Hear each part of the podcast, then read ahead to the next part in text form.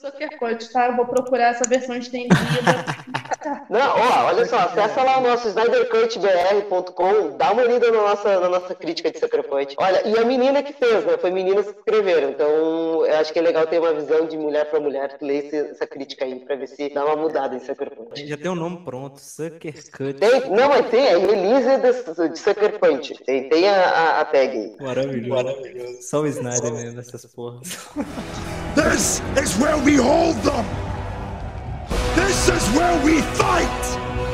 This is where they die! And these shields, boys! Remember this day, man. It will be yours for all time!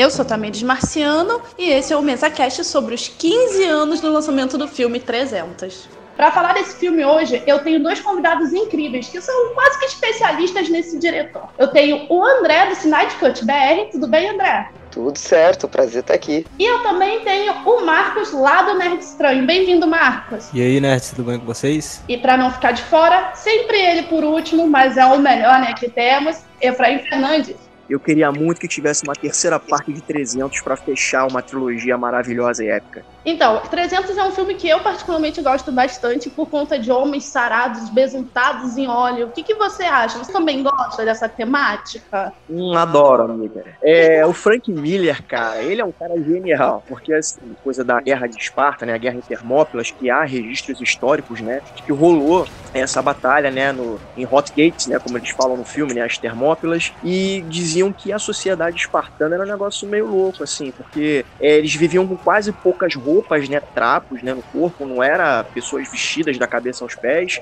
O treinamento que os, os, soldados tinham, de fato, era um negócio meio bizarro. A alimentação não era muito boa, né? Então, é, é aí que entra a, a questão fantasiosa do Frank Miller, né? Ele mesmo fala que quando ele escreveu essa história, é, quando ele é, resolveu recontar essa história, ele falou, cara, eu tomei a liberdade de pegar um fato histórico e colocar coisas que me agradam. Dos filmes do Zack Snyder, não são todos os filmes do Zack Snyder que eu curto, embora eu goste muito desse diretor, mas eu acho que da primeira leva de filmes do Zack Snyder, esse e O Homem de Aço são dois filmes que são bem redondinhos para mim, sabe? Funciona bem redondinho. E eu gosto dessa coisa, né? Do, do, a figura do Leônidas ser esse cara brucutu. Né? E o próprio Jared Butler falou que durante o treinamento físico, bem cansativo, que ele treinava duas vezes por dia, ele falou: Cara, eu vou ser o Leônidas. Sou essa figura de liderança. Então, eu quero ser um exemplo para essa galera. É, então, ele falou que fisicamente ele queria ser essa, essa figura, essa persona grande, sabe? para justamente gerar essa inspiração, né? Tanto em homens quanto em mulheres. Então, para mim, é um filmaço. E vocês, meninos, o que vocês acham dessa temática? Porque é uma coisa, um dado histórico sobre o, esses soldados assim como os soldados romanos, o homossexualismo era algo ali, a mulher era só para procriar mesmo, tá ligado? As relações mais emotivas eram entre os companheiros deles. Eu não sei, eu não consigo ver isso no filme. E vocês, meninas? É, Sabe-se que na pandemia, né, a Warner pediu, encomendou para o Zack escrever um roteiro da, do capítulo final, o terceiro capítulo de 300. E o Zack apresentou né, esse capítulo para eles, só que a relação do Zack com a Warner hoje em dia, vocês sabem que ela não existe, né? É uma relação de ódio ao ex. E eles não aceitaram, e o Zack até falou que ia trazer essa temática, né? Da homossexualidade. Que ia fazer um romance, ia ser uma história, um romance e tal e porque ele gosta de trabalhar, porque o Zack já, já, demonstrou que tem uma vontade de fazer um filme meio pornô, meio, como ele diz, meio pornô, meio, meio com temáticas de, de cristianismo, sabe? E a gente é. consegue ver muito isso em 300, né? A gente vê que ele tem tomadas de cenas na hora do rei e da rainha, ali o Leônidas, o Leônidas e a rainha, né? São uma, é uma tomada muito bonita, assim, até se falar naquele momento de, de amor deles ali. E também tem aquelas uh, umas tomadas que lembram muito o cristianismo, né? Então vamos ver aí, talvez com essa fusão da Warner aí, que talvez a gente tenha um capítulo 3 para finalizar. Eu acho que a gente não conseguiu ver muito bem no primeiro filme, mas talvez acho que no capítulo final acho que ia ser melhor trabalhado. Até porque eu acho que a nossa sociedade hoje ela tá um pouco mais maleável e intolerante para aceitar, né, certas coisas e finalmente também, né, porque eu acho que as pessoas têm que ser livres para amar do jeito que querem e eu acho que talvez esse terceiro episódio, capítulo que pode vir a ser criado, é, trabalhe isso melhor. Cara, eu, eu tenho um, um, um problema muito grande com o Zack Snyder em particular e o 300 eu acho que é o filme que exemplifica para mim todos os problemas que o Snyder tem, mano. Porque é um filme que visualmente é lindo, assim como todos os filmes do Snyder. Não tem um filme desse cara que é feio, isso aí a gente tem que falar. Mas eu acho que o filme ele, ele não tem um. não consegue te prender, sabe, cara? Eu acho que o Snyder ele falta um pouco ali na, na, na direção dele, algo que te prenda, cara. Eu acho que a história, é, obviamente, não é original, o roteiro é do, do Frank Miller, né? Foi só uma adaptação. Mas eu acho que poderia ter colocado algumas coisas no filme para prender a gente mais. Eu, particularmente, quando eu assisto 300, eu tenho uma dificuldade grande de ficar acordado, cara. É muito difícil de ficar acordado vendo esse filme. A grande verdade é que tem esse problema do Snyder com a Warner, né? Os caras não deixam o cara trabalhar. É, teve o Snyder Cut que saiu muito por conta de birra, né? Então não sei se isso seria um bom resultado a gente ter a continuação pelas mãos do Zack Snyder, talvez colocando na mão de algum outro diretor. É, acho que teria uma competência maior para dirigir esse filme, cara, porque o 300 não me agrada, o Snyder em si não me agrada. É, a segunda parte do 300, que foi a Ascensão de um Império, acho que esse que é o nome, que foi lançado em 2013, não foi o Snyder quem dirigiu, foi um outro diretor, né? É, esse segundo diretor para esse segundo filme bebeu muito da fonte do Snyder, né? Alguns planos e o, e o slow motion e tudo mais.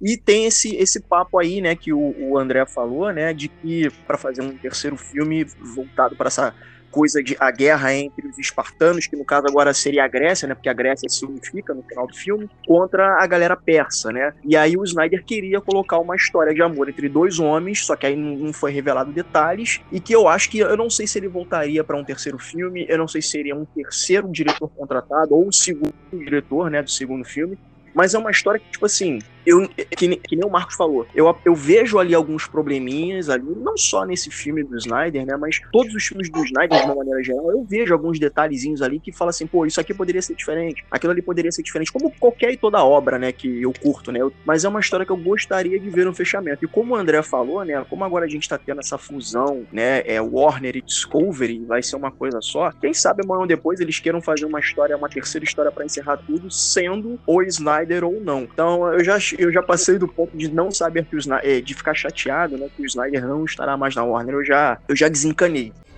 This is blasphemy. This is madness. Madness. This is Sparta!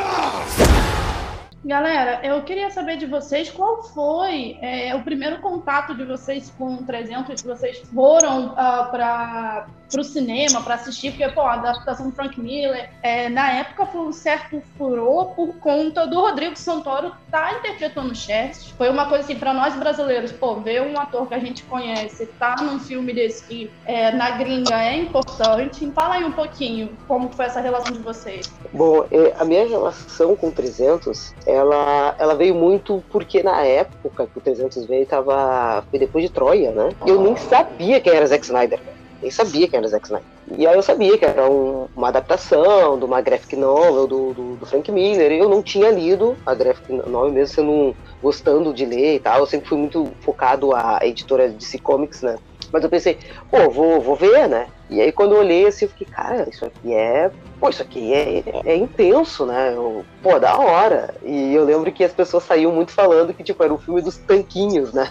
O pessoal era todo mundo esculpido lá e tal. E aí tu vê, hoje, eu analisando e conhecendo o trabalho do Zack, eu vejo que ele tem um trabalho muito com o lance do físico, tanto feminino, masculino, ele trabalha muito físico mesmo, porque ele diz que ele, ele, ele gosta desse, de, dessa, desse visual em tela, né? E aí tu começa a entender, porque ele trabalhou toda aqueles corpos, né, talhados lá e tal. E aquele filme ele me chamou atenção porque foi tudo gravado em fundo azul e verde, sabe? E aí tinha mais o Santoro ali, que, pô, um brasileiro, Hollywood, né, fazendo aquele vilãozão ali, tipo. E, e aquele filme me chamou muita atenção e depois daquilo ali, o, o Zack ganhou, inclusive, daquele filme, né, o apelido de Visionário, né? Então, até, até aliás, o Marcos falou que ele, é difícil ele ficar acordado em 300, né? É a primeira pessoa que, que eu vejo falando isso, sabe? Porque todo mundo eu vejo muito falar muito bem de 300, que tem gente que não gosta do Snyder, por exemplo, nos filmes da DC Comics, mas uh, elogia muito 300 e é a primeira vez que eu vejo alguém falar que, tipo, não, me, me faltou ter alguma coisa, uma, uma conexão ali com, com, com 300, né? E, e, justamente por esse filme ser o que deu o apelido do Zack de diretor visionário, eu acho que foi ele foi importante até para eu me tornar um fã do Zack, porque eu comecei a ver a assinatura dele, mesmo sendo uma história que não é autoral, eu consegui ver a assinatura dele naquela, na, naquele no cinema, né, em tela. E eu acho que isso é muito da hora. Isso posso abrir um link, porque falou uma coisinha é capaz de eu esquecer do lance de talvez ter uma ter um, um, terceiro capítulo. Posso só fazer um link agora nisso? Deve, meu amigo. Vale lembrar que nessa fusão da Warner tá voltando o Alan Horn, que ele vai ser, que ele tava na Disney, né, que ele dava as coordenadas assim de,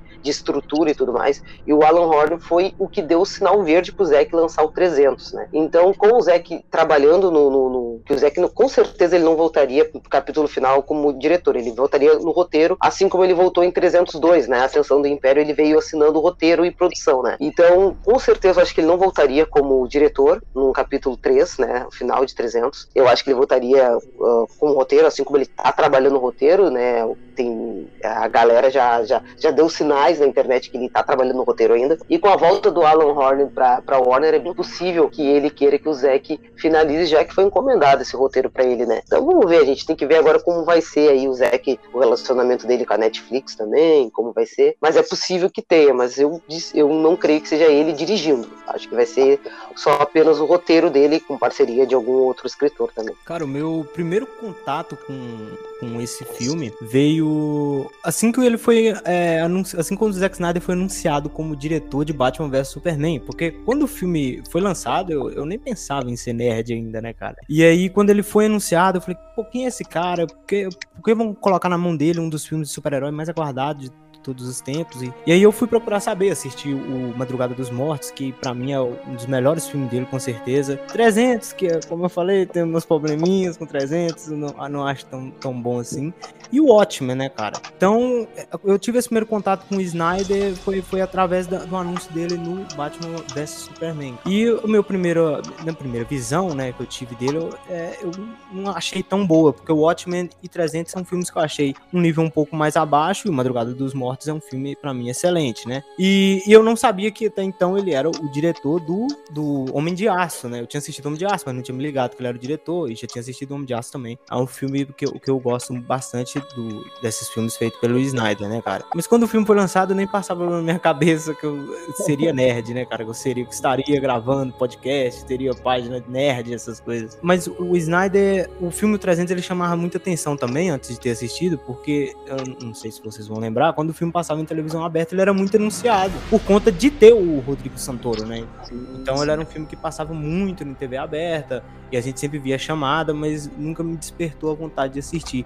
A única coisa que me fez despertar a vontade de ver o 300 foi exatamente o anúncio dele como diretor do Batman vs Superman. Cara, minha, meu primeiro contato com esse filme foi justamente no cinema, porque assim, eu gosto muito de filmes épicos, sabe? Eu assisto filmes épicos desde que eu era pequeno. Eu chegava até a ver com, com meu pai, com minha mãe, né? É, filmes de stop motion bem antigos, parece que é feito de massinha, tá? aquela coisa bem tosca, sabe? Aquela coisa bem antiga de cinema clássico e tal. Então eu sempre gostei muito dessa coisa espada e sandália, sabe? Deuses gregos e tal. Porra, eu sou louco por Cavaleiros do Zodíaco, sabe? Então eu gosto dessa, temática de deuses gregos e panteão de deuses e tudo mais. E aí eu tava naquela vibe, né? Porra, é Gladiador no cinema e eu vi o Troia também. E saiu em 2004, se eu não me engano. Então eu ainda tava naquela vibe, né? De, pô, reviveram essa coisa do cinema grandioso com épicos de mitologia e tal. Tanto é que até lançaram outros, Folha, Folha de Titãs e de uns anos pra cá né, um novo Hércules do, do The Rock e tal. Então, eu sempre gostei muito dessa temática. Conheci o Frank Miller de nome, mas aí eu procurei pesquisar um pouco e tal. E aí eu vi que, cara, o que os caras fizeram foi, como né, foi de aqui, que as imagens do filme remetessem diretamente a cada quadro que o Frank Miller é, concebeu na graphic novel. E parecia que, de fato, né, ganhou vida. O quadrinho, né, a, a, a história ganhou vida. Então, achei aquilo interessante, porque, assim, porra, naquela altura daquele campeonato, um filme com CGI e tal fazia aquela parada me despertou a atenção. Até o o sangue quando jorra, né? É, é, ele jorra num, num, traço que é muito próximo do que foi feito pelo Miller no, no, na Graphic Novel. Eu achei aquilo interessante. E aí, porra, me vem. Rodrigo Santoro é o chefe. Eu falei, ah, meu irmão, agora eu preciso ver essa parada. E eu lembro que quando eu saí do filme, eu fui com uma galera da faculdade, a gente matou aula para ver esse filme. Eu terminei o filme, te juro, cara. A sensação que eu tive vendo, por exemplo, Vingadores, o primeiro Vingadores de 2012, foi uma sensação muito próxima quando eu vi 300, que eu falei, caralho, esse para mim é um dos filmes definitivos de guerras e batalhas já feitos até então, aquele momento, e para mim ainda continua sendo. Então, o, é, pra, você falou dessa questão do, do Zack se aproximar do que o Frank Miller traz nos quadrinhos, uma coisa que me chamou a atenção em 300 é que eu sou muito fã de Sin City. Eu vi as cenas de 300, me remeteu muito a Sin City. Não sei se vocês já leram Sin City, mas assim, a, a, a página é toda preta, com sombreados brancos, poucas cores, tentar remeter aquela coisa de cidade mais é, anoitecida, com chuva. E eu acho que 300, o Zack tentou se aproximar um pouco disso, entendeu? Do, da ideia de. Igual a gente tá vendo agora em Sandman, eu tava comentando isso com a minha irmã. É como se o quadrinho tivesse em movimento na tela. E assim, de. Eu gosto muito do Zack Snyder, eu só não gosto de Sucker Punch, é um filme muito ruim. Mas, enfim, é ruim pra caramba. Eu mas... vou defender, eu vou defender. eu também não curto Sucker Punch. Ninguém mencionou o Sucker Punch até agora, hein? Só tô olhando. Tenta pegar o quadrinho e jogar em movimento na tela isso é uma coisa muito legal. Porque a gente que gosta de ler quadrinhos, não sei vocês, eu sou aficionada por HQs, é, essa, essa construção, cenário, de figurino, de atores, personagens ser praticamente o que a gente espera, de, que é tirar do papel e jogar na tela, isso é muito legal. E eu acredito que em 300 ele conseguiu fazer isso. E mesmo que ele não tenha conseguido da forma que a gente espera, ele tentou e ficou legal. Eu gosto muito de 300, eu brinco falando do cara sarado, besuntado e óleo de coco, mas assim, é uma coisa muito legal, porque é uma história maneira pra caramba pra ser abordada. Os atores que foram escolhidos, eles viveram sim os papéis. Eu lembro que na época geral é, criticava o Rodrigo Santoro por conta dele ter poucas falas. O Santoro, eu gosto muito do Santoro. O primeiro filme do Santoro que eu vi foi Bicho de Sete Cabeças. Quem não viu, veja, é um filmaço. É, Nossa, muito bom. Pô, não, a atuação dele é maravilhosa. A atuação dele é maravilhosa. Acho que ele teve em Hilda Furacão também, que ele fazia o, o, o monge franciscano. Acho que era Hilda Furacão, se não me engano, aqui. Então, assim, Sim, assim, o Frei, eu acho, né? Isso, isso. Eu tava vendo, desafiando no, no YouTube e tal, eu comecei a pesquisar sobre né, o Rodrigo Santoro, né, a, a, a, metodologia de trabalho dele. E assim, ele tava dizendo que tinha uma cena que ele tava ali e era uma pessoa lendo as frases do Leônidas. Só que isso tava desconcentrando ele. E o que, que o cara fez? Mano, olha como é que o cara é foda. Ele pediu meia hora mais ou menos para memorizar as falas do Leônidas, além de reforçar também né, as falas dele e tal. E aí ele fazia tudo sozinho deixava a câmera ligada, sei lá, com um cinegrafista, e ele atuava mentalmente passando as falas do Jared é, é, e depois respondia ao Jared como se ele tivesse ali. Mano, olha o nível de fodacidade do cara. E assim, cara, atuar não é fácil, você tem que entrar na cabeça do personagem. Agora você imagina o Rodrigo Santoro atuar em inglês, que não é a língua materna dele. Cara, eu bato palma pro Santoro por conseguir esse personagem. Ele conseguiu sim fazer um Xerxes muito bem em tela, que tem aquela natureza de um garoto mimado, né? Né, o personagem, né, a natureza de um garoto mimado, é uma diva, né, é, inclusive no segundo filme a gente vê mais dessa construção de identidade do Xerxes, né, a figura do deus rei. Então, cara, eu bato palma pro Rodrigo Santoro, eu não sei se ele vai estar tá ouvindo esse mesa cash aqui, mas se, se estiver ouvindo, cara, porra, cara, sério, eu amo a atuação desse cara e, porra, que venham muito mais trabalhos mais tão fodas quanto esse para ele no cenário internacional. E mesmo com, com essa limitação, cara, a atuação dele é muito embaçada no filme, é uma das melhores, eu acho. E o Rodrigo agora agora ele está com o Álvaro Morte, o professor do La Casa de Papel, numa série da Prime Video. Se eu não me engano, se já não estreou, vai estrear agora em agosto também, que é sobre piratas e tal. É um roteiro interessante. Então, já mais um trabalho dele pra gente se agarrar aí, ó. Cara, eu acho que para falar do Rodrigo Santoro, né? Eu, eu, também, eu também vi essa entrevista dele. Ele, e aí ele, ele falou, cara, que de todos os trabalhos que ele teve, né? De que, que, ele tinha que depilar o corpo inteiro, porque ele, ele tinha que ser aquela, aquela visão de um, de, um, de um deus, né, cara? Perfeito, certinho e tudo. E, cara, essa, quando ele falou, soltou essa que ele teve que memorizar as falhas do, do outro cara e ele gerava reação nele, depois ele ia lá e falava as falas dele, cara, é um trabalho que, que você olha e só valoriza mais a, o, o, trabalho do ator, né? Mas você vê que, que ele se esforçou. E, e, e, o esforço, dele, cara, valeu a pena demais. Porque ele, ele rouba a cena quando ele chega, cara. Eu acho que a primeira hora do filme, para mim, assim, do 300 é é um pouco devagar demais, o filme ele demora para entrar no tranco, mas quando ele, quando ele chega, quando a figura do Rodrigo Santoro chega no filme, eu acho que o filme ele ganha muito, cara, e vem muito do esforço do trabalho dele. É muito foda ver um ator brasileiro fazendo isso, né, mano, representando a gente lá na gringa. Brasil! Ele tem a estratégia né, de demonizar o Leônidas para ele sair como, como um deus salvador. E na visão de vocês, é, os testes com essa estratégia no filme? Cara, eu acho que o Leônidas foi bobo de não ter se ajoelhado. Porque, cara, eles, per eles perderam tudo, cara. Foi tudo por água abaixo, entendeu? As mulheres iam se tornar escravas no final, né? Era só ter ajoelhado, era muito mais simples. O Corcunda lá se deu bem, mano. O Corcunda ajoelhou lá, ficou lá com as joias, saiu, saiu vivo no, no final das contas, né? Mas é que o Leônidas, ele, ele é aquele cara que só quer brigar, entendeu? Ele só quer arrumar confusão. Ele que, ele que causou a guerra, foi tudo por culpa do Leônidas. É o fogueteiro. É, ele, ele só quer brigar. É filme de Brucutu, cara. Esse filme é filme de Brucutu, não tem como. O visual do, do personagem do Rodrigo Santoro, muito foda cheio de argola, o piercing. É. Eu acho ao ele ser gigante também, né? A visão de um deus mesmo. Cara, eu acho muito foda o visual dele. E ele só quer, e ele é como um deus, né? Ele só quer ser adorado, né? Ele só quer que a pessoa se ajoelhe para ele, para ele já basta, entendeu? Então, eu achei ele, como eu falei, para mim quando ele entra no filme, o filme ganha bastante.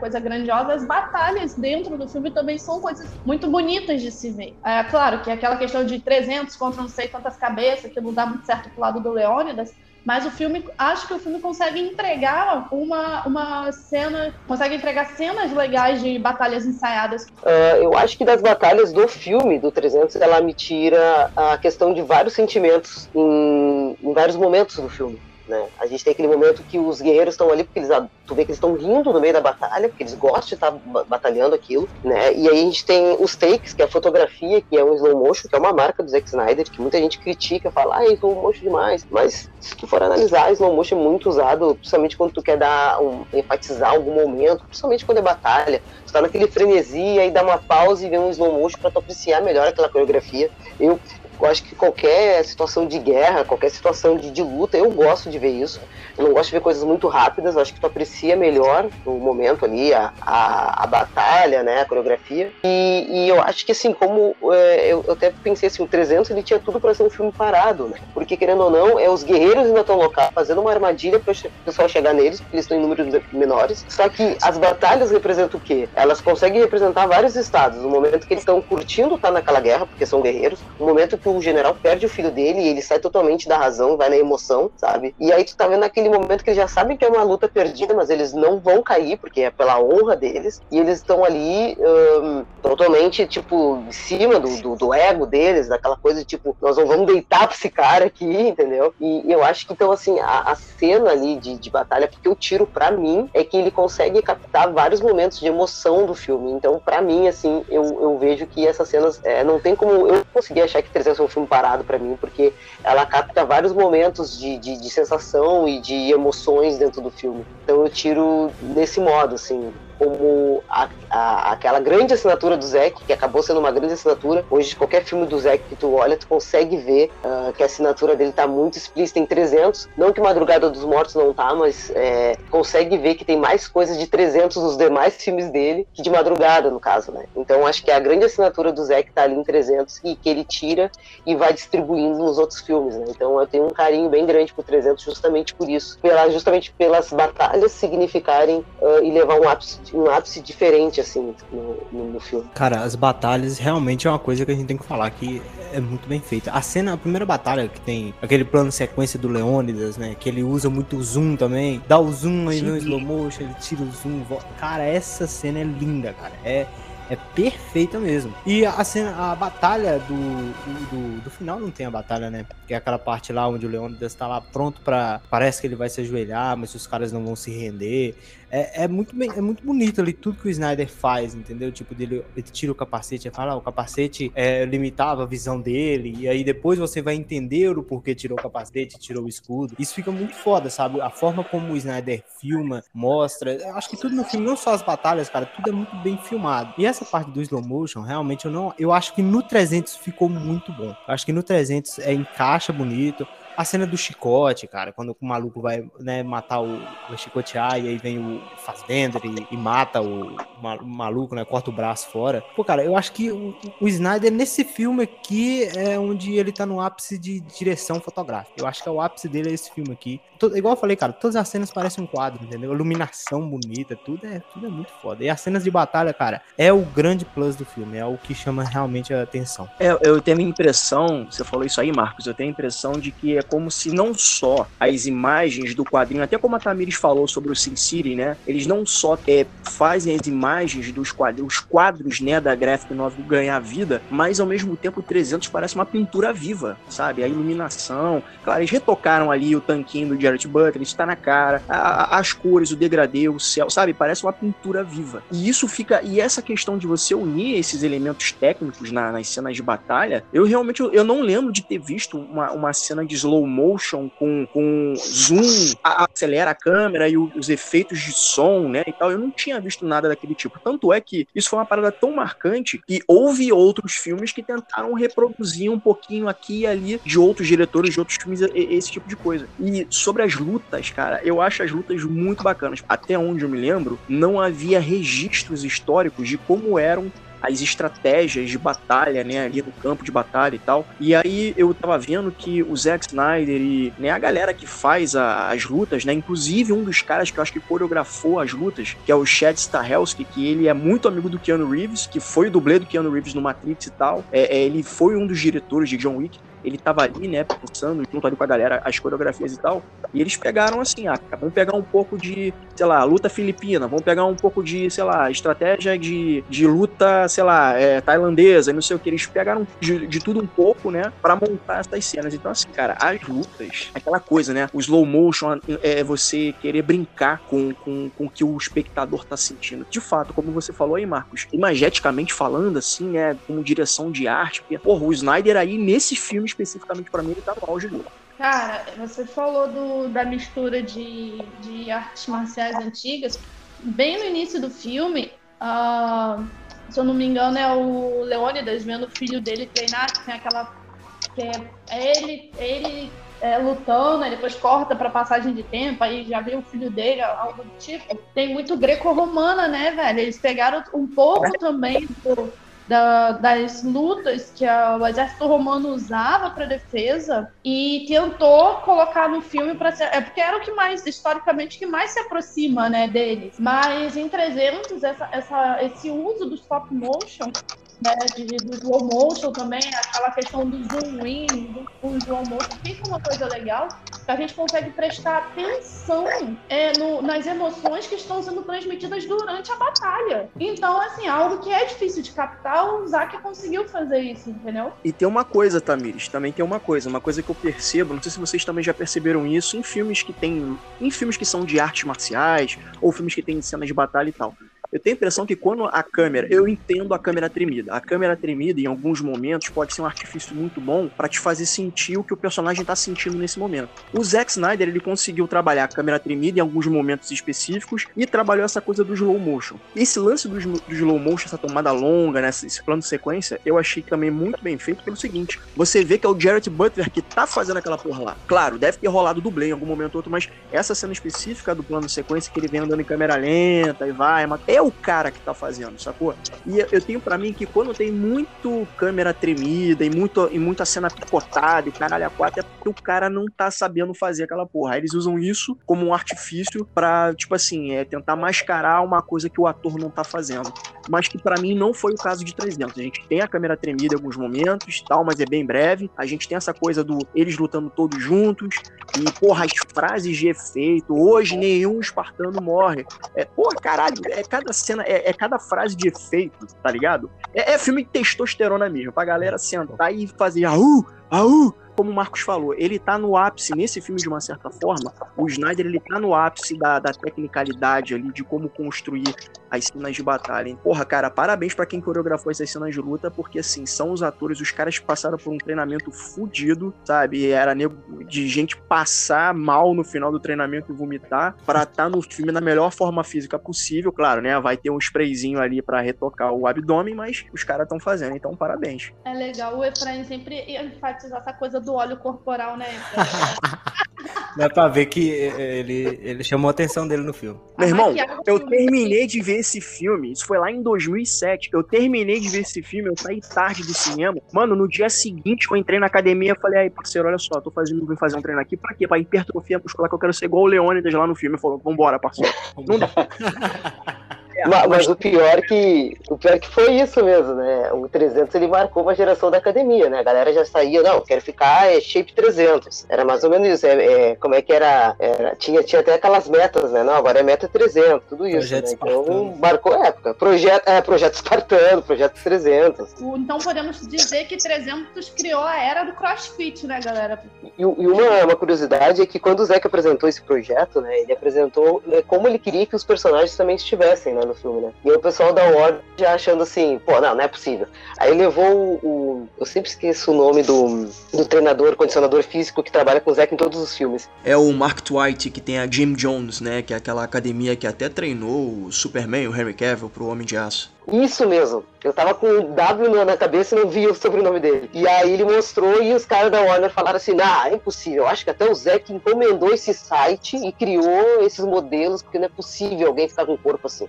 É, eles acharam isso. E aí o Zé falou: não, não, quero um filme assim, quero entregar com, com esse, essa estética. Né? O pessoal da Warner não acreditava que isso fosse possível. E claro, tem aquela. O óleo, o sprayzinho e tal, a gente sabe, né, cara, que isso tem. Mas a gente não pode também tirar que os caras malharam duro pra caramba, né? Foi um treino pesado. Aliás, o elenco do Zeke, como ele mesmo disse, né? Quando eu te chamo pro elenco, tenha certeza que em algum momento tu vai tirar a camisa, então tu vai ter que treinar. E sempre tem um fortão no filme dele, né? Nunca, tipo, depois de 300 tem que ter agora, né? Tem o, o o Henry Cavill, cara, é impressionante o tamanho daquele maluco, cara. O shape dele é inacreditável. Todos da liga, né? Até a Gal Gadot, né? A gente uhum. vê como quando a gente conheceu ela em Velozes Furiosos, né? E ela treinou pra caramba pra, pra Mulher Maravilha, né? Então... É, porque assim, ela continua, ela continua com aquele corpo esguio, magro, mas se você fazer uma comparação do antes e depois, você vê que ela tá, com, ela tá mais armadinha ali. Ela não é, por exemplo, uma, uma lutadora de MMA, por exemplo. Ela não tem esse tipo físico. Mas você vê que, porra, teve um, as coxas da Galgador, cara. Caralho, a mulher ficou com umas coxas lindas. Eu fiquei, meu Deus do céu, de onde é que essa mulher saiu? Onde é que foi que saiu isso? Então, assim, dá para ver que ele bate muito nessa tecla da fisicalidade, né, e tal. Por exemplo, o Marcos falou aqui do Henry Cavill. Eu lembro que eu vi o Henry Cavill, o primeiro filme que eu vi do Henry Cavill foi o Imortais. E ele tá assim, ele tá num shape maneiro. Ele tá magro, mas assim, ele tá em forma, né? Ele parece um deus grego, né? Quando ele foi fazer, parceiro, Superman, caralho, o maluco tava um monstro. Depois ele foi fazer o Witcher atualmente, né? Ele, cara, o maluco parece estar tá três vezes maior. Aí fica assim, mano, que, que bomba foi essa, parceiro? É a bomba Snyder. é a bomba Snyder. This is Sparta! Vou puxar um assunto aqui.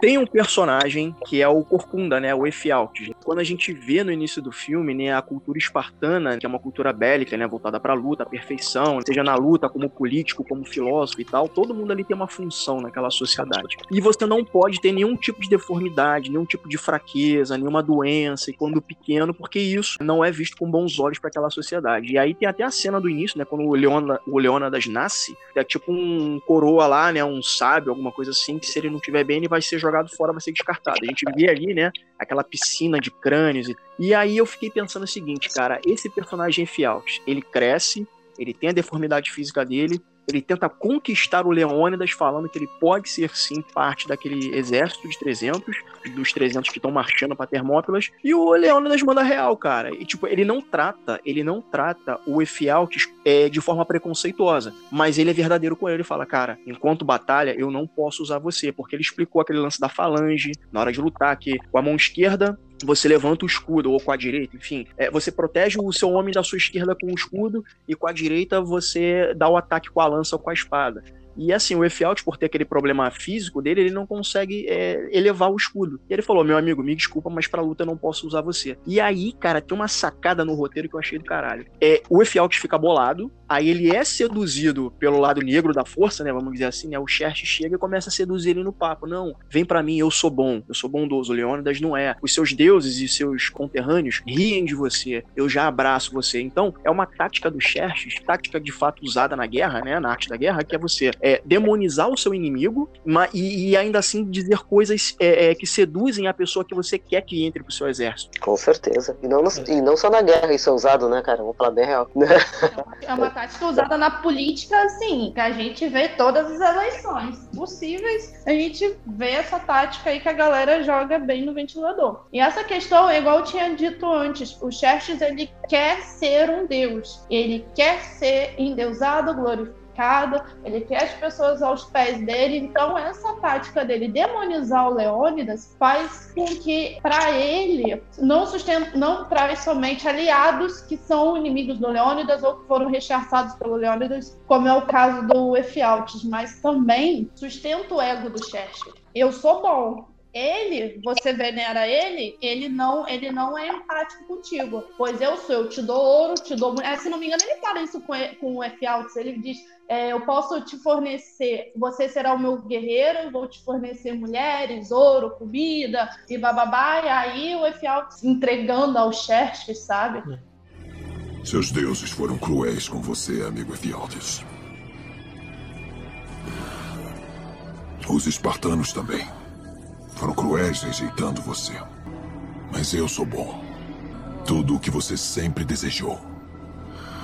Qualquer alegria que você possa imaginar. Todo prazer que seus companheiros gregos e seus falsos deuses lhe negaram. Eu te darei. É, ele fala, eu quero um uniforme. Ele é bem específico nisso. É, exatamente. Ele quer ser aceito, né, cara? E o Xerxes vai fazer de tudo para chegar onde ele quer ir. Ele, ele, ele e o Leônidas têm filosofias totalmente diferentes. O Leônidas, ele é honrado por morrer pelo povo, porque ele é um líder. O Xerxes já é... O Xerxes é um tirano. Isso, ele quer ser a, a, glorificado a qualquer custo. Então ele vai eliminar qualquer um que tenha um pensamento diferente dele. Sua tribo é realmente fascinante.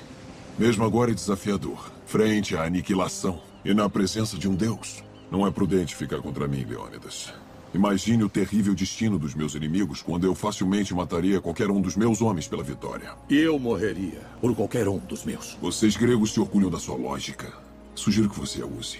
Tamires, posso puxar aqui o, a, a, discussão da cena final? Fica à vontade, irmão. Gente, tem a cena final também que eu gosto muito, que é até a cena que o Marcos estava falando, né? É, sobre o Leônidas se ajoelhar e tal. Eu lembro da minha, a minha reação no cinema foi de não acreditar o que eu tava vendo, porque até então eu não tinha lido a graphic novel. E aí, de novo, né, o Xerxes vem com aquela ideia de seduzir o Leônidas, convencer o Leônidas a se juntar a ele, né, porque ele é a maior força do, do Oriente e vai invadir e tal. E aí ele vira e fala, aí tem um emissário ali do Leônidas que vira e fala, Leônidas, é, você e seus bravos 300 lutaram com, com muita fúria e tal, não sei o que. Você tá lutando pelas suas terras? Fica com elas, você vai ser considerado o senhor da guerra, você quer que a sua cidade, estado fique bem? Beleza, ninguém vai invadir não. Ela vai sempre estar segura, a gente só quer a sua submissão. Caraca, tem um plano lindo, parado olhando os 300, né, ali, né, naquela formação, parece uma tartaruga cheia de espeto. E aí a câmera vem aproximando, aproximando, aproximando. E aí vem aquela parte que o Marcos falou, né, que ele tira o elmo, e aí tira não sei o que, e ajoelha. Cara, aí vem a música, né, vem um crescendo da música. E aí tem aquela virada do roteiro. Eu achei que essa essa cena, eu acho que o Snyder ele sabe contar muito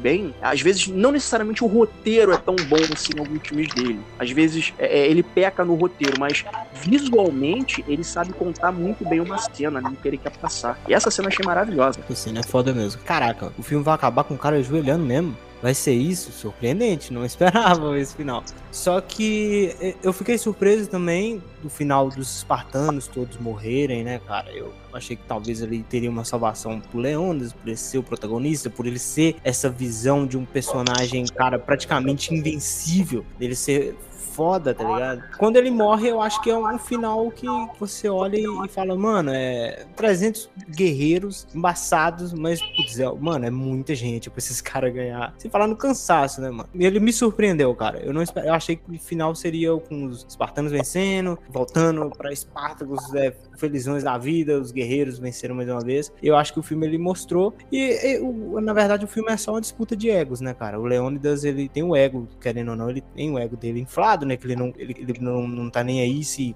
O que, qual vai ser as consequências dele tá perdendo essa batalha? Ele vai, ele vai até o final disso.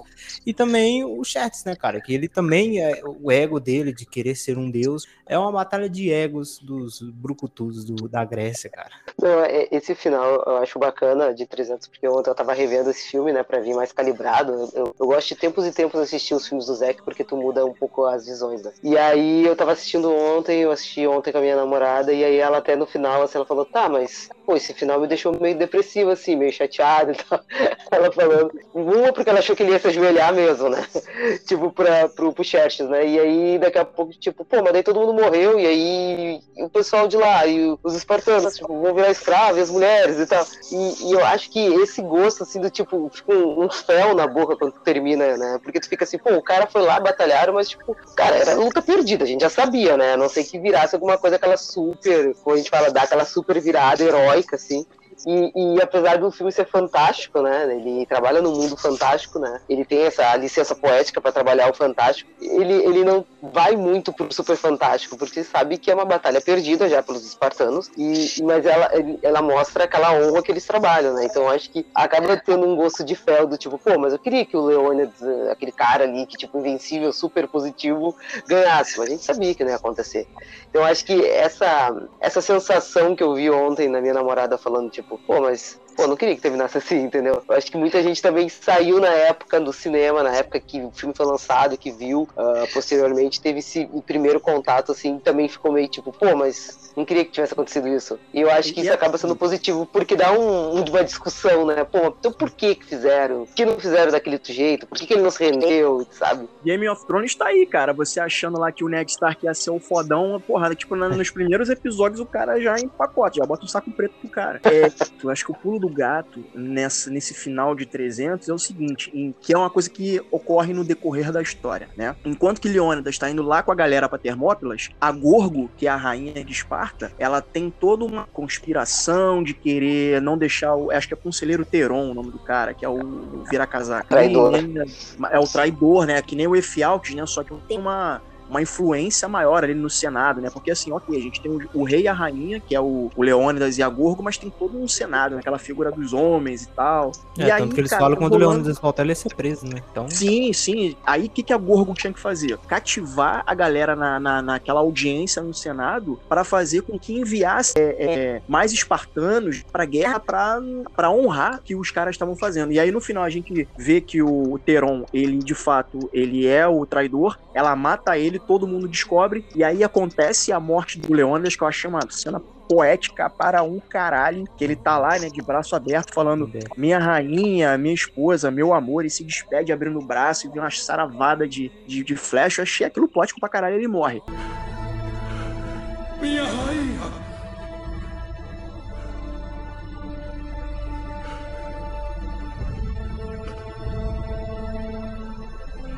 Minha esposa.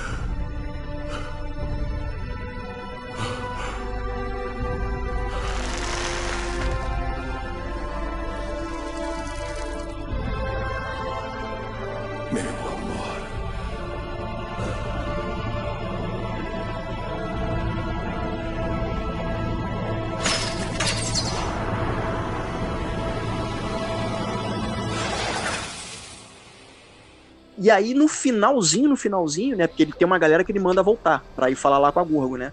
Essa galera que foi falar com a Gorgo se junta em peso né, pra, li, pra ir contra o Xerxes. Tanto que no final tá aquele outro, o Dilius, acho que é Dilius o nome do personagem, que ele vira e É o fala Dilius. eles- é o Dilius, né? E vão contra os exércitos opressores de Xerxes. E tem uma coisa de você transformar o, Le- o Leônidas em mito, transformar numa coisa maior do que a vida e tal. Eu achei essa sacação muito bacana e essa subtrama, né, que tem a Gorgo é muito importante pra isso, Pra alavancar aquele final. Eu não sei se é Esparta ou se são os gregos como um todo, porque a Esparta na época era uma cidade das várias da Grécia que não era unificada. É, mas eu acho que é, o- é o exército espartano que se junta e vai. E se eu não me engano, no segundo filme, eu acho que é a Grécia que se une pra lutar contra os Xerxes. Eu acho que foi isso. A Grécia se une no segundo. O final do primeiro 300 é uma das coisas mais lindas e poéticas que eu já vi, assim. E, de novo, remontando o que o Marcos falou, é, acho que é o ápice do Snyder ali, de uma certa forma, ali, saber contar uma história com imagens. Às vezes, não necessariamente, como eu falei, o roteiro é tão bom, mas eu acho que esse filme especificamente, esse Homem de Aço, acho que são duas histórias redondinhas que me entretêm mais, embora o Marcos não, curte, não curta tanto o 300. O, o Snyder, ele sabe contar a história usando de imagens e expressões dos atores e planos, ele e a, a sonoplastia, a música, a trilha sonora, isso ajuda a fazer com que o espectador sinta que é aquilo ali que ia passar. Então, pra mim, o final de 300 é uma coisa maravilhosa.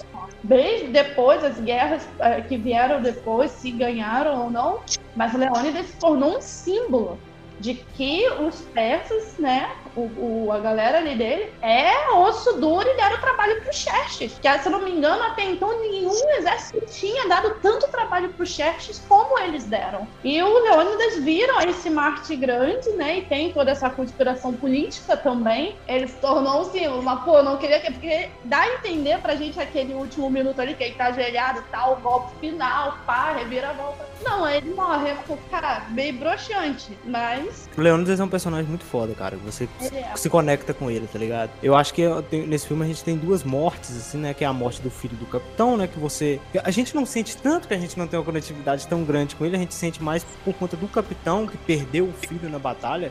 Mas, cara, a morte do Leônidas você sente muito. Você, quer que ele escapa. Você quer que ele saia, porque ele é um personagem marcante e é muito bem trabalhado. E ele é, um, ele é uma das melhores coisas do filme, é o desenvolvimento do Leônidas durante todo o processo. E ainda toda aquela coisa poética, aquela coisa ali, um, um cristianismo naquela cena, naquela tomada de braços abertos e tal, aquele. Tu, tu sente a morte dele, né? E, e, a, e a morte do Leônidas, do Leônidas é justamente também para entregar uma ideia, né? A ideia forte do que vem o segundo filme, né? Então acho que. Acho que por isso que dá esse impacto, assim, ainda mais no final. E esse, esse gosto de tipo, pô, não queria que ele tivesse morrido, mas era necessário isso acontecer. This is Sparta! Então, galera, mesmo com essa morte triste do Leônidas, deixando todos nós viúvas dele, a gente não vai ter mais um tanquinho sarado para apoiar a cabeça para dormir à noite. Então, qual de 1 a 4, aqui no nosso, nosso método de votação do mesa, quantas cadeiras vocês dão para 300? André, fala aí. Eu vou quebrar o protocolo. Dou cinco cadeiras. É tipo quando chega no restaurante, ah, pode juntar as mesas aqui, pode juntar a cadeira aqui, pode colocar. É, exatamente. É, quatro mesas, né? Cadeiras, quer dizer. Cara, eu, como falei, eu tenho alguns problemas com o filme, mas eu não tenho como reconhecer que 300 é um marco na história do cinema e que o Snyder tá no ápice dele aqui, de, na técnica ele tá impecável. Então, por isso, eu vou dar duas cadeiras pra 300. Pra mim, a nota máxima, porque, porra, quando eu vejo o Leônidas, né? O Leônidas, é- ele é uma reunião de qualidade, né? Ele é um líder, né? As pessoas seguem ele. Ele é um, ele é um esposo amoroso, ele é um pai dedicado, sabe? Ele dá atenção pros companheiros de equipe. Ele é brucutu, mas ao mesmo tempo ele tem sensibilidade para saber o que é certo e o que que é errado, sobre o que ele deve, o que ele não deve lutar. Então ele não é só um brucutu ogro que chega da porrada. Claro, é, no filme é, a gente vê isso, mas é, a gente percebe por momentos assim de diálogos que ele tem com a esposa dele, com o filho dele, com, com a galera que na hierarquia de Esparta tá abaixo dele, você percebe que ele é um líder nato, que ele é um cara que tá procurando fazer o que é correto, sabe? Muitas vezes é difícil a gente querer fazer o que é correto na vida, porque às vezes é mais fácil a gente fazer o que é fácil e não o que é correto. Então, eu saí daquele filme querendo ser o Leônidas, não querendo tomar saraivada no final do filme, mas eu queria ser o Leônidas quando eu terminei vendo o filme. Então, eu dou quatro cadeiras a nota máxima pra mim, e pra mim foi uma experiência cinematográfica. Bom, eu também vou de quatro cadeiras pro 300, porque eu gosto muito do chefe, tá bom? Me julguem. Eu gosto da, da- Eu gostaria de ver um pouco mais do chefe enquanto, enquanto esse ditador de megalomaníaco, esse quase um deus em terra, porque não é só ele que se coloca assim, os súditos dele também o colocam nesse patamar. Se não me engano, o segundo filme aborda um pouco sobre isso, né? A briga entre o Xerxes e o Leônidas foi muito mais do que aquela questão bélica. Foi uma briga de egos, porque a gente tem um homem extremamente honrado e um homem que é extremamente egocêntrico e eles batendo de frente, dor brucutu ali batendo de frente. E foi uma, uma coisa muito bonita. 300 é a única guerra que eu acho que é bonita, porque vai é uma briga de tudo, não é somente armas e soldados, não, vai de tudo. Considerações finais, por favor, meninos. Eu quero 300 parte 3. Eu acho que a grande verdade, depois de assistir esse filme, é que Zack Snyder é o nosso pastor e o nosso slow motion não nos faltará, né? Cara, eu, eu também quero ah, o capítulo 3 para finalizar essa trilogia de 300 e filmes do Snyder épicos para nós. E aproveitando o momento, eu quero deixar um abraço pro Gabriel Shark, que é o nosso seguidor aí, queridaço do Snyder Cut BR. São pessoas como tu que fazem a gente continuar abastecendo o nosso portal todo dia, tá bom? Abração, meu amigo. Bom, as minhas considerações finais um agradecimento imenso por vocês participarem, meninos, desse programa. Muito obrigada. E vai junto um apelo pro Zack nunca mais fazer nada parecido com Sucker Punch na vida dele enquanto diretor de cinema. Eu preciso defender Sucker Punch, eu preciso Eu- defender Sucker Eu Punch. prefiro ver Sucker Punch Existe, é, eu tô te falando, ó, existe, existe a versão Snyder Cut do Sucker Punch, porque a gente sabe que foi o primeiro momento que o Zack teve problema com a Warner. Não estou sendo fanboy, tô contando um fato. E a versão estendida que tem na Microsoft para comprar é infinitamente melhor da versão que foi para cinemas, mas mesmo assim aquela versão não é a versão do diretor, não é a versão que o Zack queria entregar. Então existe uma versão do Sucker Punch, né, o, Snyder, o, o Snyder Cut do Sucker Punch. Existe também a tag release de Sucker Punch, é, também tem, tem um movimento para isso. A gente não sabe se vai ver esse filme, possivelmente não veremos esse, esse corte aí, mas existe. Então, assim, Sucker Punch também teve um boicote aí da Warner, então ele é um filme mal compreendido, mas, cara, não é culpa do Snyder nisso, entendeu? A gente teria que ver a versão dele real pra gente poder falar se é bom ou é bomba, né? Olha, eu ainda continuo acredito que é bomba. Meninos, muito obrigada. A participação de vocês foi incrível, o papo foi ótimo. Efra, um beijo no seu coração. Queridos ouvintes, até a próxima. Tchau, tchau. Valeu. Tchau, tchau. Valeu, valeu um abraço.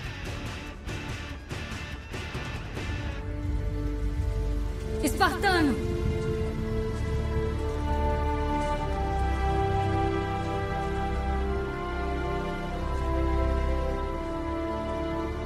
Sim, minha senhora.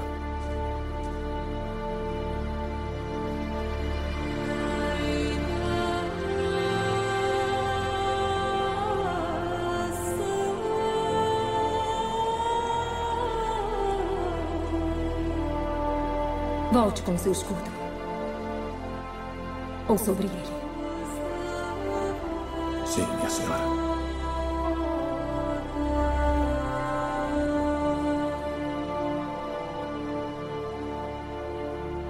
Adeus, meu amor. Ele não diz. Ali não há lugar para ternura. Não em Esparta. Não há lugar para fraqueza. Só os duros e fortes podem se chamar espartanos. Só os duros. Só os fortes.